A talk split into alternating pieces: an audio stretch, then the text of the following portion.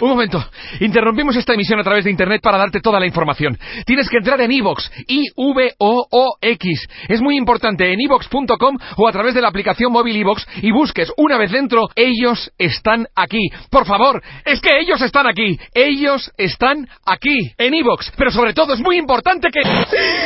¡Me siguen! Ah, creo que se acercan. ¡No! ¿Qué está pasando? ¡No! ¡No! ¿Dónde está Bonnie? Este mes, en Revista MOA, te decimos cuándo y cómo es el momento de soltar. Esa relación de pareja que no te deja nada, el trabajo que te tiene histérico y el pasado que no te deja vivir en paz. Además, ¿qué dicen los chinos de tu cara? Aprende a leer las facciones y expresiones como un experto. ¿Cómo sacarle jugo a tu lugar de trabajo? Quítate la pena y pregúntale a tu pareja cómo volverlo loco en la cama. MOA Agosto, una edición llena de paz mental, sexo y salud. Una revista de Marta de Baile. 12, 6 de la mañana en W Radio y Mario Guerra, el rockstar del amor, es in the house. A ver, quiero saber quién de ustedes, quiero confesionario ahorita en redes sociales, quién de ustedes le cuesta un brazo y el otro tomar una decisión. Ojo, ¿eh? No importa si es a qué restaurante vamos a ir a comer el domingo, hasta me compro los negros o los blancos, hasta este corto de no chamba corto, o no? hasta dejo la chamba o no la dejo. A ver, ayúdame Mario. Sí, ¿no? Y deja el restaurante, desde qué postre elegir, porque los dos se ven buenísimos, ¿no? Y quiero los dos, pero no puedo comer los dos. Entonces, el, el- el- colores, sabores, cosas simples, cosas complicadas, dónde invertir. Este, la vida está plagada de decisiones. Todas parecen buenas, porque nadie va a tomar una decisión que le parezca mala. Claro. Eso es lo malo, que si yo tuviera la certeza cuál es la buena y cuál es la mala, yo ya sabía por cuál elegir. Lo Claro. malo es que todas se ven tan buenas, ¿con quién me caso? ¿Será melón, será sandía, será la vieja del otro día? ¿Qué voy a hacer y si me va mal? Exacto. Y Esa si es la no gran duda. sale, Y si no me sale. si cometo un error garrafal, o sea, ¿quién de ustedes dice o le han dicho todos sus amigos y familiares, es broma lo indeciso que eres y eres una pesadilla? Eso me Sí, no. Yo en cosas pequeñas, en que- pequeñeces, cero. ¿No? Desde, me vale, me pongo estos zapatos para ir a caminar en Nueva York y a las dos cuadras, porque decidí ponerme esto, me vale, es rápido. Pero en cosas un poquito más como trueno o no trueno, me muevo de este lugar o no me muevo, ahí sí me cuesta un poco más de trabajo, lo pienso más. Ajá. Sí, claro. Mucha gente decide eligiendo el, el mal menor, ¿no? El de, ahora sí que pues vamos a elegir el menos peor porque ninguno me gusta. O sea, tratando como de justificar esa decisión, de, de poder decir, pues yo lo elegí porque pues me vestí así porque yo vi el, el pronóstico del tiempo y decía que iba a hacer calor, ¿qué quieres? No sabía. Pero me parece que nos da como vergüenza tomar decisiones equivocadas. Y esa es la gran pregunta, ¿por qué nos cuesta tanto tomar decisiones? Pero hay una pregunta previa, ¿somos libres de elegir? O sea, ¿de veras somos libres de elegir? tenemos libre albedrío, ¿no? Eh, pues sí, pero dentro, Pero dentro, sí, dentro ajá. de cierta circunstancia, ¿no? Claro. Por ejemplo, nosotros no somos libres de, de vivir fuera del planeta Tierra todavía, ni aunque queramos. Vivimos presos en el planeta Tierra, ¿no? No Sí, podemos claro. salir de aquí. Podemos decidir cambiar de país, pero dentro del mismo planeta. Por ejemplo, yo no puedo decidir nacer hombre o mujer. Eso no lo decidí yo. Pero siempre puedo decidir cómo vestirme o cómo ejercer mi sexualidad. Claro. Yo no puedo decidir enamorarme o no, pero sí puedo decidir qué tipo de relación quiero llevar una vez que esté enamorado. Y yo puedo elegir tomar agua de horchata o limón, pero no el agua que se acaba de descubrir que existe en el núcleo de la luna. Eso no lo puedo decidir. Entonces, en nuestra circunstancia, sí podemos tomar ciertas decisiones. Entonces, sí somos hasta cierto punto libres de, de- de decidir, pero hay dos grandes miedos. A y ver, después ¿cuáles vamos a son ver... los miedos? Exacto. Y vamos a ver después por qué nos cuesta trabajo. Dos grandes miedos. Primero, que la libertad implica responsabilidad. Una vez que digo, tengo esto y tengo lo otro, ¿de acuerdo? Entonces, una vez que digo esto, entonces estoy dejando de lado lo otro. O sea, renuncias al otro. Exacto. Esto y lo otro traen resultados diferentes. Y el ser yo el que he decidido por esto y no por lo otro, me convierte en responsable de lo que ahora venga. Ah, claro. Claro, Claro. ¿Sí? Porque dije esto y no lo otro. Y odiamos las consecuencias. odiamos las consecuencias. Entonces, ojo, pero no confundir culpa, que es lo que sienten, con responsabilidad, que es lo que tienen. Ustedes pueden ser responsables de algo y no sentir la más mínima culpa, y pueden sentir muchísima culpa y no tener ninguna responsabilidad. Pero aún así, esta libertad implica responsabilidad y la libertad nos da miedo. Uno de los cuatro grandes miedos existenciales, y cuando me refiero a miedos existenciales son miedos que todos tenemos de una forma u otra a lo largo de la vida, es, eh, eh, lo plantea el doctor Irving Yalom, uno de ellos es este, la libertad. La libertad nos da gran miedo por la responsabilidad que involucra. Claro, la res- o sea, hacerte responsable da mucho miedo. ¿Cuántos de ustedes, no los quiero hacer sentir mal tan temprano, no han tomado una decisión fuerte, como por ejemplo, separarse de su pareja, porque te da miedo tener la responsabilidad ante tus hijos Claro. de que por tu culpa tus papás se separaron? Claro. Sí.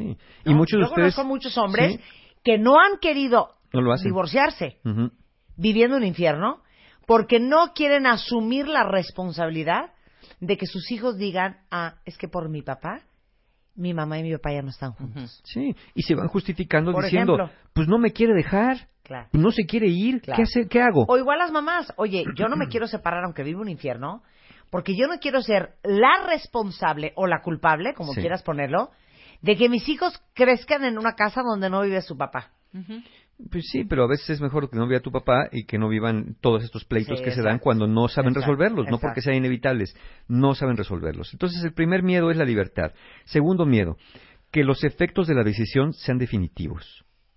Y lo son. Todos los efectos de una decisión son definitivos. ¿No? Nada tiene reversa, no podemos echar el tiempo atrás.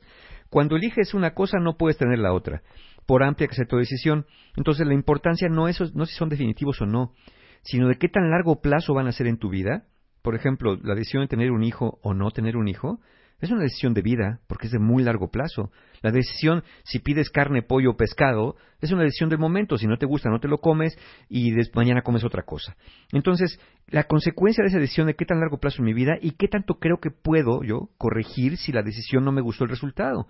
Qué tanto puedo corregir, reparar o sanar o aprender a vivir con lo que no me gusta. Entonces, esta- estos efectos que pensamos que pueden ser permanentes, muchas veces no lo son, y siéndolo, siempre podemos aprender a vivir con ello. Entonces, de estos dos grandes núcleos de miedos, de libertad y efectos, se desprenden todos los elementos que les vamos a decir a continuación y que seguramente ustedes van a caer en alguno de ellos de por qué les cuesta tanto trabajo tomar decisiones.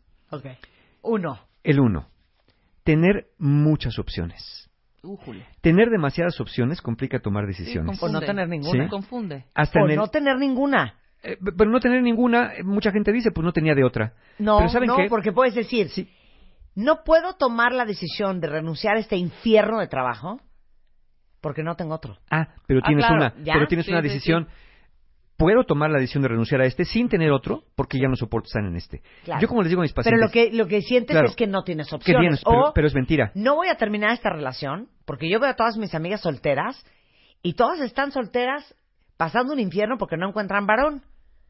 Entonces no voy a tronar porque siento que yo no tengo otra mejor opción. Claro, y, y no solamente que no la tengo, sino si nos echamos un pasito para atrás, vemos que los efectos sean definitivos. No solamente creo que no la tengo, creo que no la voy a tener. Creo Claro. que ya no voy a encontrar otro trabajo, no voy a encontrar otra pareja, nunca voy a ser feliz. Pero entonces nos regresamos. Tener muchas opciones, hoy sabemos que tener demasiadas opciones complica tomar decisiones hasta en el mes decidido. Incluso si son muchas, al decidir podrías pensar que habría otra que habría sido la mejor. Entonces, eh, ustedes vayan a un restaurante y ven una carta que tiene 100 platillos. Es una pesadilla. ¿no? Primero Bueno, leerlo. Claro, y te voy a poner otro ejemplo. Una de las decisiones fuertes de una cierta etapa de las mujeres es el vestido de novia. Por ejemplo. ¿Sabes que quienes venden vestidos de novias, por ejemplo, Kleinfeld de Nueva York, que es este tienda enorme que tiene hasta un programa de tele, que se llama Say Yes to the Dress, las citas son de hora y media. Porque saben que si las citas no tienen tiempo, las novias te siguen probando toda la tienda. Y hay tres mil vestidos. Claro. Y cuando tú vas a probarte vestidos, normalmente te enseñan tres o cuatro, no más. Claro. Y te dicen que ya no busques, porque como el- la oferta que hay afuera es enorme, no vas a estar tranquila ni vas a decidir nunca. No te vas a quedar en paz. Exacto. Entonces, tomar muchas opciones dificulta la toma de decisiones. Tener muchas opciones. Pero esto nos lleva de la mano a otra cosa. El segundo elemento, temor a perderte de lo no elegido. Si nos vamos al ejemplo de los vestidos de novia, ya escogiste tu vestido. Ya dijiste, con este me voy a quedar. Y al momento que ya lo pagaste, dices, híjole, ¿qué crees? Me gustaba más el otro. No, es que sabes que este no era el bueno. Aquel se me veía más bonito. Sí. Pero no importa cuál elijas. muchos van a tener este efecto de pensar que lo no elegido era mejor. Porque, ¿qué creen? La palabra decidir, ¿qué significa? La palabra decidir significa cortar, significa dividir, significa separar y una vez que eliges una mitad, la otra mitad no la puedes elegir. Entonces, debes dejar la otra. Eh, como niños, lo queremos todo. Yo quiero todo, quiero el postre, quiero la sopa, quiero el vestido, quiero el otro vestido, y como no me quiero perder nada, estoy en todas partes y en ninguna parte a la vez. Y eso me deja una gran insatisfacción, porque siempre voy a pensar que lo que no elegí era más bonito, así sea que lo que elegí lo que más me haya gustado, ¿no? Esta sensación de que me estoy perdiendo de lo no elegido. Pues sí, sí te vas a perder de lo no elegido, pero no quiere decir que hubiera sido lo mejor, porque si pudieras cambiar, también te vas a arrepentir de lo que dejaste fuera y no podemos tenerlo todo. Entonces, ese temor también nos, nos cuesta, cueste muchísimo trabajo tomar decisiones. El tercero, y aquí creo que muchos van a estar atorados. El tercero dice, querer decidir lo correcto o lo perfecto. Nadie se quiere equivocar, nadie quiere cometer errores, nadie quiere elegir lo malo. Y uno decide lo que cree que es correcto en el momento que tuvo que tomar la decisión, en las circunstancias que estaba para tomar la decisión, con el tiempo y las alternativas que tenía para tomar la decisión. Es muy fácil mirar al pasado, desde el presente, y castigarnos por no haber elegido bien. Pero hoy tú ya sabes, cuando sabes el resultado de una elección y el resultado no te gustó, es muy sencillo desde aquí decir qué estúpido fui. ¿Cómo no me di cuenta que estaba yo metiendo la pata? Pues ¿qué crees? Que si pudieras regresarte al pasado, te darías cuenta que cuando estabas eligiendo, estabas pensando que eso te iba a hacer feliz. Nadie tiene un hijo para que sea delincuente. Nadie se casa para divorciarse. Nadie pone un negocio para perder dinero y nadie entra a un trabajo con ganas de que lo despidan. Esas cosas suceden no siempre producto de las elecciones que tomamos, al momento de elegir, sino de las cosas que vamos haciendo durante el proceso después de haber elegido. Entonces, sabiendo cómo eres, es lógico que tú, tu yo del presente, tema el juicio de tu yo del futuro. Si tú ya estás todo el tiempo juzgándote, criticándote, regañándote, diciéndote que eres un imbécil, que cómo es posible que hayas metido la pata, que siempre metes la pata en todo, si tu yo del futuro ya sabe cómo es tu yo del presente con tu yo del pasado, es lógico que tu yo del futuro diga, yo no quiero tomar una decisión porque entonces al rato este me va a estar reclamando, entonces mejor, mm, si no elijo como se debe, prefiero, prefiero no elegir nada. Ahora te voy a hacer una pregunta. ¿No crees también que el hecho de ser indeciso tiene que ver mucho con una gran falta de autoconfianza en uno mismo? Eh, sí, y tiene que ver con esto también, con, eh, con, que crees que tienes que decir lo correcto, lo perfecto. Tener autoconfianza no es perfección. Tener autoconfianza es poder confiar que tienes elementos para decidir, pero que si lo que decidiste no es lo que querías, ahora tienes nuevos elementos para en el futuro darte cuenta qué es lo que realmente quieres.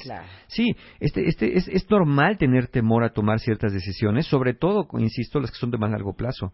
Pero aquí también estamos hablando de las personas que pueden decidir un vestido por unos zapatos o por un platillo en el restaurante y que parece que están decidiendo si donan órganos o no, ¿no? este, es la decisión de su vida, Entonces, este tipo de decisiones también nos, nos pone muy mal porque somos muy castigadores con nosotros mismos. Pero también yo creo, de veras, insisto, que es porque hay una profunda falta de confianza en que sabes decidir, en que confías en cómo tomas decisiones, en que confías en tu instinto, ¿no? y en tu sexto sentido, para mí es también una falta de confiar en lo capaz que eres para evaluar y sopesar una situación versus la otra. Sí. Yo, yo creo que tiene que ver mucho con inseguridad. Sí, de no sentirte capaz. Sí, tiene, tiene, que ver con la autoestima, con, con, con creer que no eres una persona capaz. Mira, nadie, nadie, nadie toma puras decisiones incorrectas, como nadie, nadie, nadie toma solamente decisiones correctas. Todos vamos a tomar decisiones que nos lleven por un camino que no queríamos y otras decisiones por caminos que sí queríamos. Ese es el tema con las decisiones. Es una Y el decidir. Pero, izquierda o derecha. Pero no dirías tú que si hay gente, cuentavientes, y quién de ustedes no conoce a varias, que todo lo hacen mal que todo lo deciden mal. Que dices, es que esto no puede ser. Sí, decisión tras decisión es un fracaso. Pero ¿por qué una persona indecisa macabramente, acaba haciendo muchas cosas mal, justo por su indecisión. Como está ansioso, como está inquieto, como está temeroso, ya no puede decidir con todos los elementos que podría haber decidido desde un estado de mayor paz. Objetivamente. Más objetivamente. Entonces es lógico que metas la pata porque empiezas a, a, pensar, ¿qué hago? Izquierda, derecha, pero acá hace frío, pero acá hace calor y se me va mal y se me caigo. Ay, ¿sabes qué? Derecha. Ya. Adiós. Ya decidiste, decidiste sin mucho pensar, decidiste porque tenías que decidir, decidiste porque te viste, te, te presionaste para decidir desde el peor estado que lo puedes hacer, un estado de ansiedad, un estado de desesperación, un estado de, pues ya lo que sea y que Dios después diga, ¿no? Otra vez dejándoselo la suerte. Entonces, sí, sí puede ser muy común que personas indecisas cometan muchos errores, pero justamente es por esto, ¿no? Por ese estado de indecisión que nos mete en un profundo estado de ansiedad. Entonces, no busquen decidir lo correcto, no busquen decidir lo perfecto, tomen decisiones sabiendo que en general, salvo que sean decisiones de vida, como de vida o muerte, de nacer o morir, bueno, prácticamente toda decisión tiene alguna manera de repararse, de corregirse, de retomarse o hasta de aprender a vivir con, con el resultado de la decisión. Pero correcto o perfecto, pues es garantía de fallar y garantía de muchísima frustración. Claro. A ver, la que sigue, que está fuerte. La que sigue. ¿Cuántas personas hay que no deciden porque tienen miedo al que dirán? Algunos de nosotros aprendimos que el juicio social es más importante que la felicidad. Entonces, si crees que es más importante que lo que los demás digan, a lo que tú quieres, a lo que tú decidas, decidir se va a convertir en un infierno, porque vas a sentir que todo mundo va a estar atento a lo que decidas. Y ya sé que las personas que están con ese temor al que dirán dicen, me dirán, Mario, es que yo no estoy ten- atento al que dirán, es que las personas vienen y me dicen, vienen y te dicen porque les cuentas, porque empiezas diciéndole, oye, ¿cómo ves? ¿Qué pasó? Es que yo creo que voy a renunciar a mi trabajo. ¿Por? Es que estoy pensando poner un negocito. ¿Negocito de qué? Pues no sé, una rosticería. ¿Tú qué sabes de pollos? No sabes nada de pollos. No, no hagas eso, te va a ir mal. Mira, qué mejor que un trabajo seguro. Quédate ahí, tienes tu sueldito, no te arriesgues, tienes hijos que mantener, tienes una familia. Y entonces, es ese tipo de cosas, porque tú empezaste contándole a alguien, ¿no? Y empezaste tomando, y si le vas a contar a alguien, arriesgate que te va a dar una opinión. Entonces, eh, tú piensas que todo el mundo está atento a lo que hagas para criticarte y señalarte con el dedo flamígero, pero no te das cuenta cómo le abres la puerta de tu vida a todo el mundo para que opine, contándole para que te dé consejos. Y, y no tomas los consejos como lo que son, opiniones del otro, toma los consejos como si fueran verdaderamente mapas de ruta y brújulas para seguir por diferentes caminos. ¿Qué pasa con el que te dice, tú que sabes de pollos y al que te dice, oye, qué buena idea poner un negocio propio? ¿A quién le vas a hacer caso?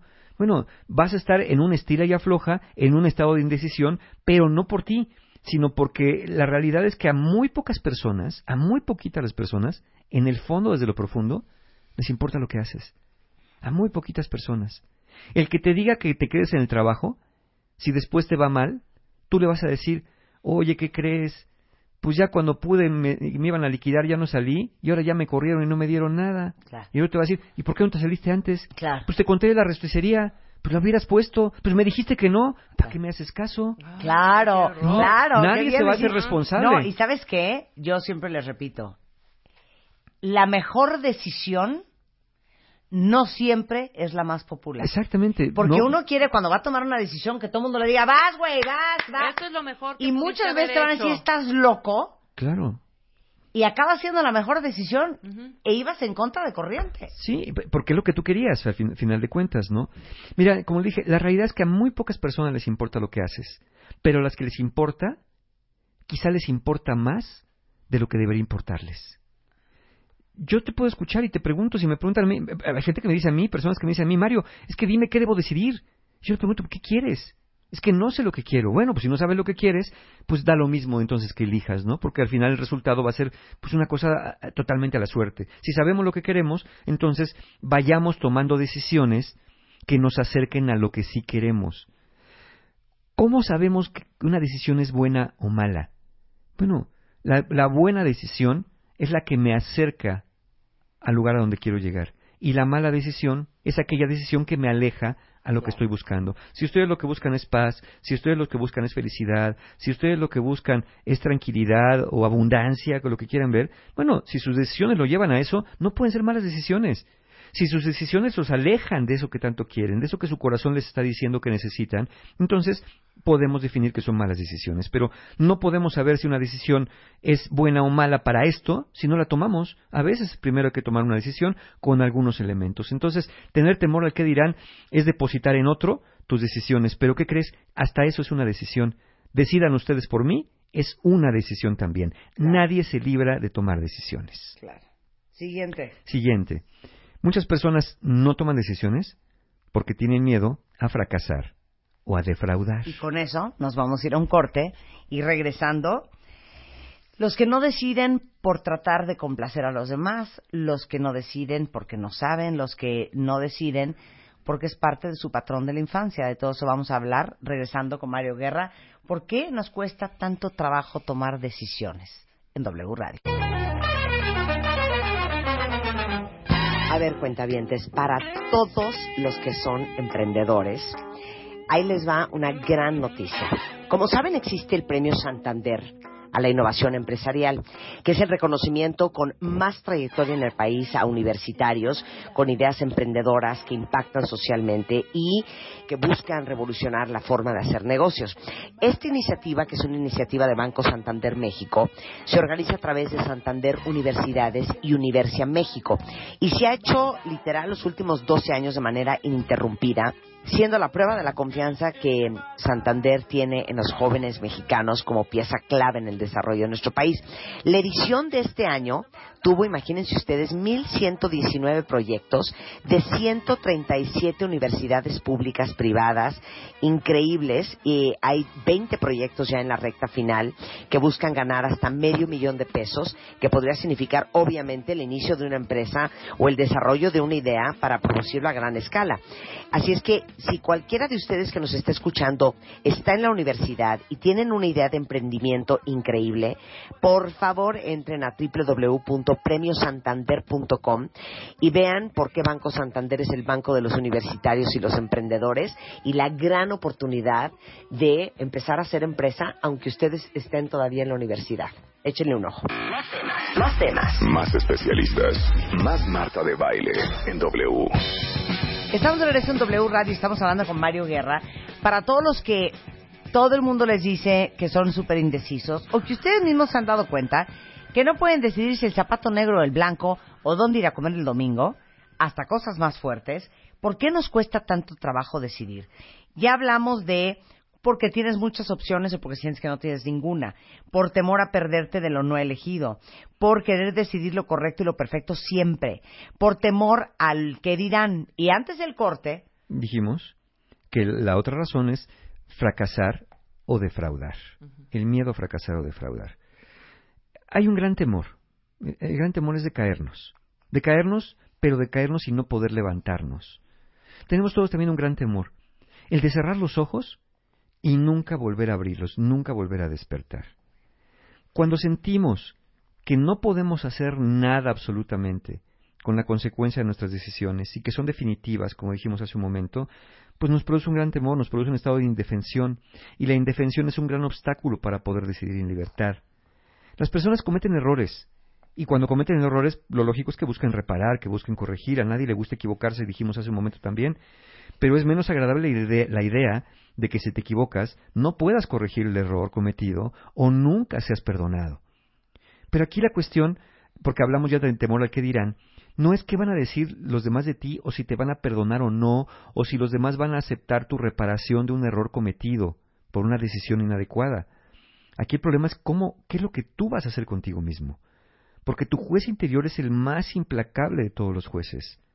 Pero lo que olvida, tu juez interior, es que en esta vida el juicio se hace a la salida. Que tú no puedes decir ya fracasé o ya tuve éxito hasta el momento en que tu vida terminó. ¿Cuántas personas conocen que tuvieron éxito y que hoy están olvidadas? ¿Y cuántas personas que nunca, nunca les fue bien, de momento toman una decisión que los lleva hacia el éxito? El éxito y el fracaso se determinan a la salida. Entonces, esta evaluación no puede emitirse sino hasta que ya estemos muertos. Mientras haya vida existe la posibilidad de tomar otras decisiones. Entonces, fracasar o defraudar también es un estado temporal. Si, si hice algo que me llevó a algo que no me gustaba, no es un fracaso. Es un resultado que no me gustó. Si toda tu vida, al final de tu vida, solamente y únicamente y exclusivamente tomaste decisiones que te llevaron siempre, invariablemente, a lugares donde no querías, ahí sí podemos decir que fracasaste. Pero ya no lo dirás tú, lo diremos el resto que estemos aquí y lo diremos a aquellos que nos importe emitir ese juicio. Entonces, eh, eh, temerle al fracaso, temerle a defraudar a los demás, no es otra cosa que temerle a ese gran juez interior que todos tenemos dentro y ponerlo proyectado en reflejos de otros que francamente no son tan duros como nosotros lo podemos ser. Primo hermano de no tomar decisiones por tratar de complacer. Que es el que sigue, el tratar de complacer. Qué difícil, qué difícil, cuentavientes, es decidir si crees que lo que tienes que elegir debe ser de completo agrado de otro que no seas tú. Como decidir casarte con alguien cuando tus papás les parece un horror. Por ejemplo, ¿no? Como decidir cambiarte de chamba cuando tu esposa te dice que estás totalmente loco y trastornado. Como decidir irte a estudiar fuera, como cuando tus amigos te dicen que no entienden por qué estás haciendo santos relajos y ahorita está increíble donde están. O sea... O estudiar algo que tus papás siempre dijeron tienes que estudiar medicina y no quieres estudiar. O cambiarte de casa, de ciudad. Bueno, cambiar de profesión. Cambiar de profesión. Que de pronto digas, oye, yo ya estuve Decidí chambeando. no tener hijos. Decidí no tener hijos. Es, Ese tipo de cosas. Qué difícil, cuentavientes, es decidir si crees que tienes que complacer a alguien que no seas tú. El primer obstáculo para hacer esto para complacer a los demás y tienes un gran obstáculo, es que no puedes leer la mente de las personas. Entonces, al no poder la mente de las personas, no sabes exactamente qué va a ser más de su agrado. El segundo obstáculo para poder tener complacer a alguien es que las señales que esperas ver. Cuando alguien es complaciente, se vuelve hipervigilante y establece una serie de reacciones adecuadas que está buscando en el otro como señal de aprobación, como señal de dignidad, entonces, lo malo es que esas señales muchas veces vienen de estándares imposibles de alcanzar. El niño voltea a ver a su papá, a ver qué cara hacen cuando hace algo para ver si les dio gusto o no. Entonces, tú siempre estás viendo al momento que decides qué cara están haciendo los demás para saber si les diste gusto, pero a veces pues las personas no son tan claras en esas señales. Y tercero, vamos a pensar que lees la mente. Vamos a pensar que sabes leer las señales correctas para saber que el otro tiene una satisfacción, satisfacción perfecta. ¿Para? ¿Qué pasa si aún pudiendo leer la mente, y aún sabiendo las señales de satisfacción perfecta, esa persona a la que quieres dar gusto es imposible de satisfacer. ¿Por qué sería imposible de satisfacer? Porque no le convenga que la satisfagas. Porque si la satisfaces, tendrá que decirte, bien hecho, eres libre, ya no tienes que complacerme. Entonces, eso a muchas personas manipuladoras no les conviene. Les conviene decirte, híjole, casi lo logras, pero ¿qué crees? No es exactamente como yo lo quería. Échale ganitas para la otra, seguramente te va a salir bien. Y te mantienen en este esfuerzo constante para querer buscar esta aprobación, pero lo que no te das cuenta es que tratando de hacer esto, que es más del agrado del otro, tú te vas poco a poco perdiendo confianza en ti, vas poco a poco perdiendo este sentido de autoeficacia. Entonces, en este caso, si a muchos no les conviene reconocer que has logrado lo que tienes que lograr para mantenerte en un estado de deuda perpetua, en este caso es mejor mantener la deuda eterna, pero liberarte de las garras de un manipulador, de un chantajista emocional, que esto lamentablemente muchos padres hacen esto, ¿no? Muchos padres no son capaces de dar el reconocimiento a los hijos y los hijos pasan toda la vida, toda la vida, aún después de la muerte de los padres, queriendo hacer aquello que creen que tenían que haber hecho para dar gusto. Pero el truco era que nunca me dieras gusto. El truco era que nunca llegaras a la meta para que siempre siguieras como el burro con la zanahoria enfrente, caminando, caminando y caminando. Claro. La ignorancia y la indecisión. La ignorancia y la indecisión. Si voy en un avión a gran altura y alguien me dice que debo apretar un botón, y que debo elegir cuál de todos los botones del tablero tengo que apretar, a mí me daría muchísimo miedo. me iba a paralizar por no saber qué botón apretar. Y si han visto los tableros de los aviones cuentavientes, tienen cientos de botones, ¿no? Si alguien me dice, a ver, ya estoy en el avión a gran altura, Mario, entra a la cabina de pilotos. Sí, ok, aprieta cualquier botón. No, espérame, no, apre- elige, elige uno, y elige cuál, y elige lo rápido. No, a mí me va a dar terror, me iba a paralizar, porque no iba a saber qué, qué botón apretar sin causar una catástrofe. A menos que sí supiera pilotear el avión. Si sé pilotear el avión, entonces voy a saber qué botón debo apretar en qué momento y qué botón no debo tocar. La ignorancia va muy de la mano con la indecisión, porque el desconocer de un tema en particular, especialmente si es un tema relevante para nuestra vida o para nuestro futuro, incluso haría irresponsable la toma de decisiones. Entonces, tenemos una responsabilidad, tenemos que empaparnos al menos un poco de aquello sobre lo cual vamos a decidir, para no decidir a ciegas, ¿no? Eh, Imagínate que alguien llega y te dice, oiga, le voy a vender un tiempo compartido, o le voy a vender una inversión, o le voy a vender un seguro, o, o le voy a vender un financiamiento. Si yo no sé nada de eso, oiga, yo no firmo nada, Claro. yo no decido nada. A mí primero deme información, y de la información que usted me dé, yo voy a pedir más información para corroborar esto y con base en eso poder tomar una decisión. Entonces sería absurdo que alguien llegue a ofrecerte un producto financiero del cual no tienes idea porque te prometa que vas a tener 400% de rendimiento en 30 días, ¿no? Lo más lógico es que sea un fraude. Bernie Madoff. Este, Por ejemplo. A ver, ¿y la infancia? La infancia, ¿qué tiene que ver con tomar decisiones? Uno se preguntaría. Bueno, ¿qué creen? Esta, por eso la dejé al último, puede ser de las causas más complejas y dolorosas, Mm. porque es bien dolorosa esta razón, por las cuales te cuesta tanto trabajo tomar decisiones. La autoestima se forma en la infancia y se forma con una crianza sana y se forma a partir de un respeto por la identidad y la individualidad de los hijos. No importa que sean chiquitos, los hijos necesitan ser respetados en su identidad e individualidad. A uno les gustan más los deportes, a otros les gusta más la música, a otros les gusta más dormir y a otros les gusta más comer. Y no todos tus hijos van a ser iguales porque no son robotitos producidos en serie, pero eso a los papás a veces se les olvida.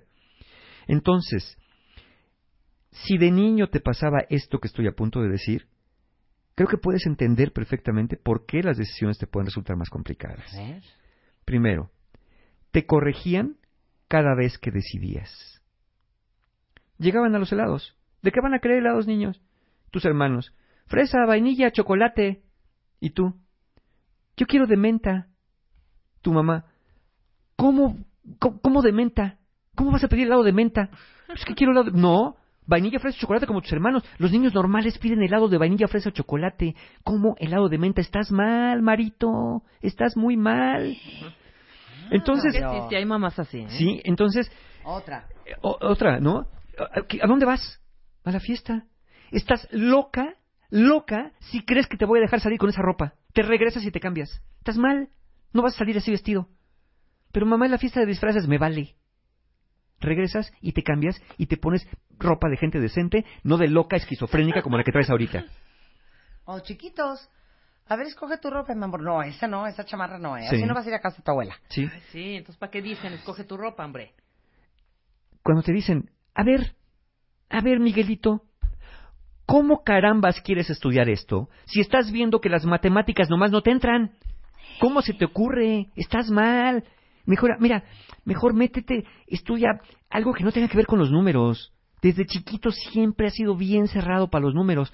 Ahora resulta que quieres ser ingeniero. Ay, este Miguelito tan optimista. ¿Cómo quieres de adulto tomar decisiones si cada decisión que tomabas, desde el lado hasta qué ponerte, hasta lo que quieres estudiar, siempre ha criticado, siempre ha prohibido, siempre ha juzgado? Y siempre te han corregido. y siempre te han corregido. Segunda razón, que viene de la infancia. Siempre decidían por ti. Ponte el suéter que hace frío. Ya vete a dormir que hace tarde. Ya tienes cara de sueño. Cómprate mejor esos zapatos que se ven más durables. Ese juguete ni te va a gustar. Mejor ten este. Ese tipo de cosas donde siempre decidían por ti, pues entonces te impidió desarrollar la habilidad, porque es una, una habilidad De de, tomar decisiones, de confiar claro. lo que bien decías, de ahí viene la confianza. Entonces, oye, entonces cuando, cuando pasa esto, cuando de niño siempre decidían por ti, es cuando de adulto estás en el restaurante preguntándole a la persona que va contigo, oye, ¿qué pido? Claro, porque el mensaje que te dieron es, como eres un imbécil, no sabes decidir. ¿Sí? Claro. Y si decides, vas a cometer un error. Sí. Te estoy ahorrando el error. Sí. Entonces no es posible que tú crezcas creyendo que tú tienes las habilidades de tomar una buena decisión. Si porque te cuando toda tu vida que no. porque cuando te atreves, te atreves de niño o de joven a desafiar esa autoridad, Claro. te la devuelven con una especie de maldición gitana. Y, a- ajá, claro. Que te dicen, órale, Marito, pídele helado de menta, pero donde no te guste, te lo voy a poner de corbata y te voy a comprar dos Claro. para Ay, que no, veas. cállate. Oye, o, o ahí te va Me da otra. terror tomar una decisión así. Cásate con Mario. Ujú. Nada más te voy a decir una cosa. A esta casa no regreses llorando, ¿eh? Claro, Sí, sí. claro. Ni me vengas a la llorar. sentencia. Sí. Entonces, ¿qui- ¿a quién le gusta tomar decisiones así?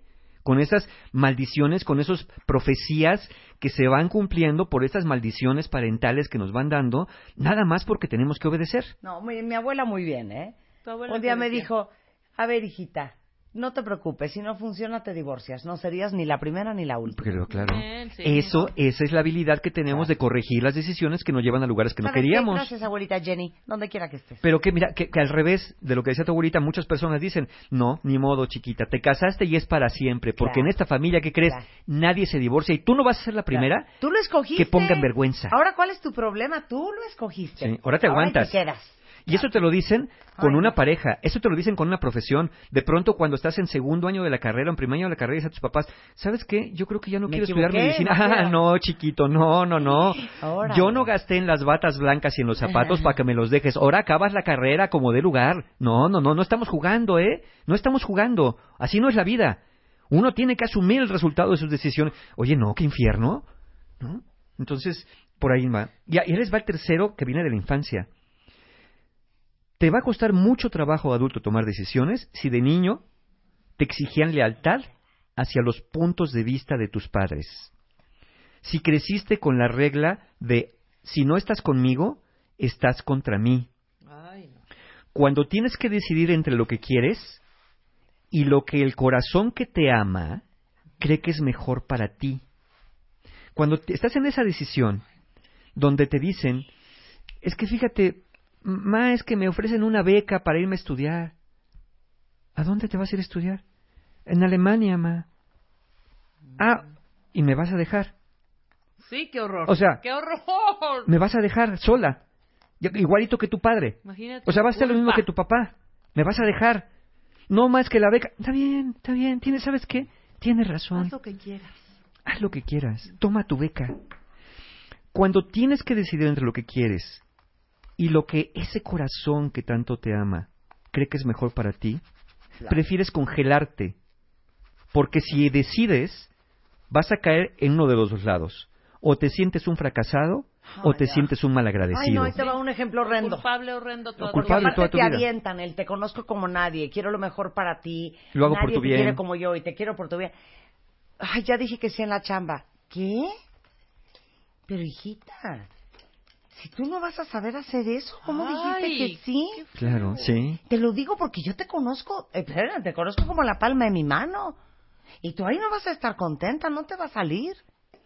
Digo, y tú dices, es mi mamá, me conoce como la palma de mi mano. Pues sí, es no la me que va a salir. Exacto. mejor para No mí. lo voy a Sí. no me va a salir. hacer. Sí. Claro. Entonces, si hago caso de lo que me dice mi mamá en este ejemplo de Marta, eh, me siento imbécil, me siento incapaz.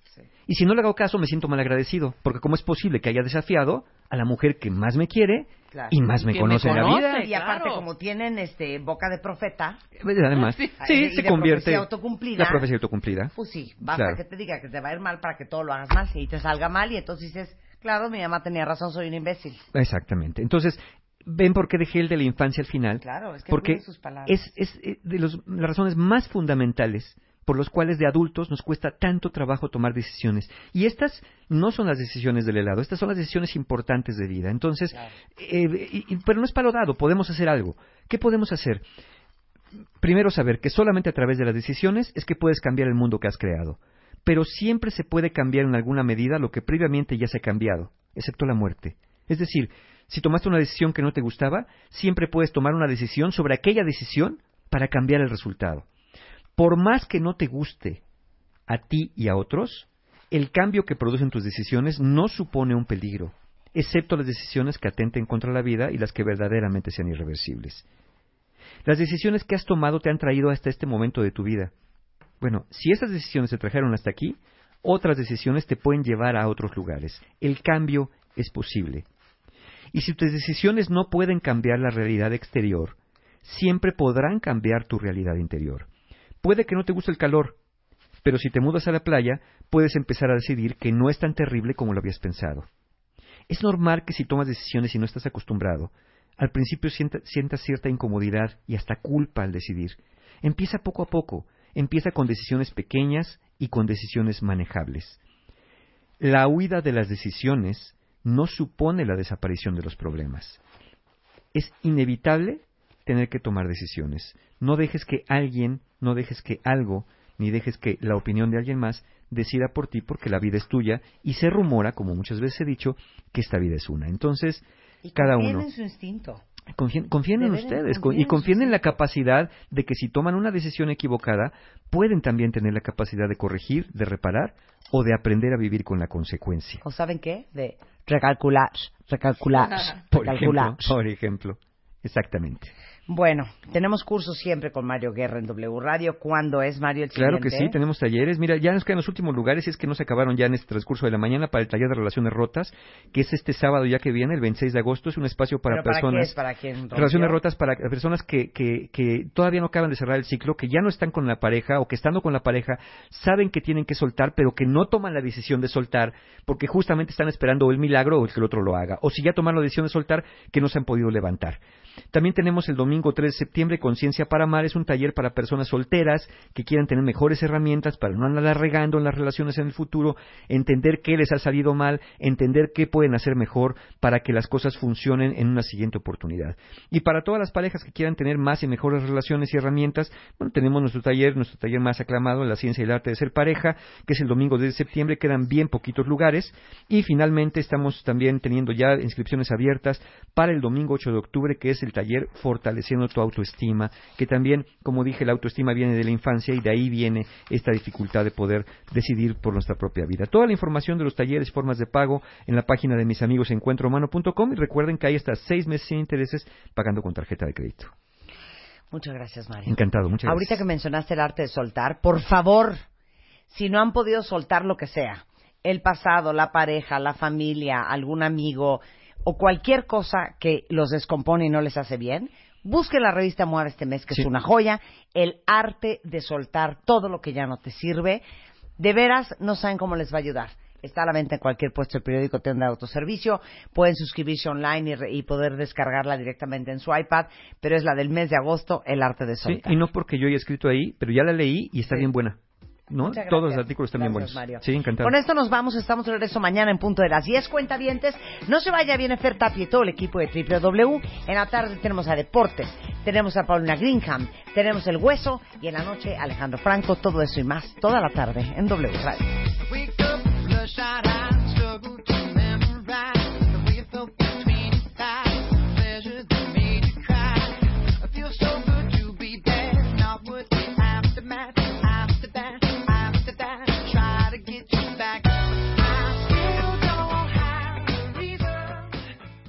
De baile. Ahora en Spotify. Salud, amor, neurociencia, inspiración, los especialistas, los playlists, los matamestas y los mejores temas. Marta de Baile llega a Spotify. Dale play.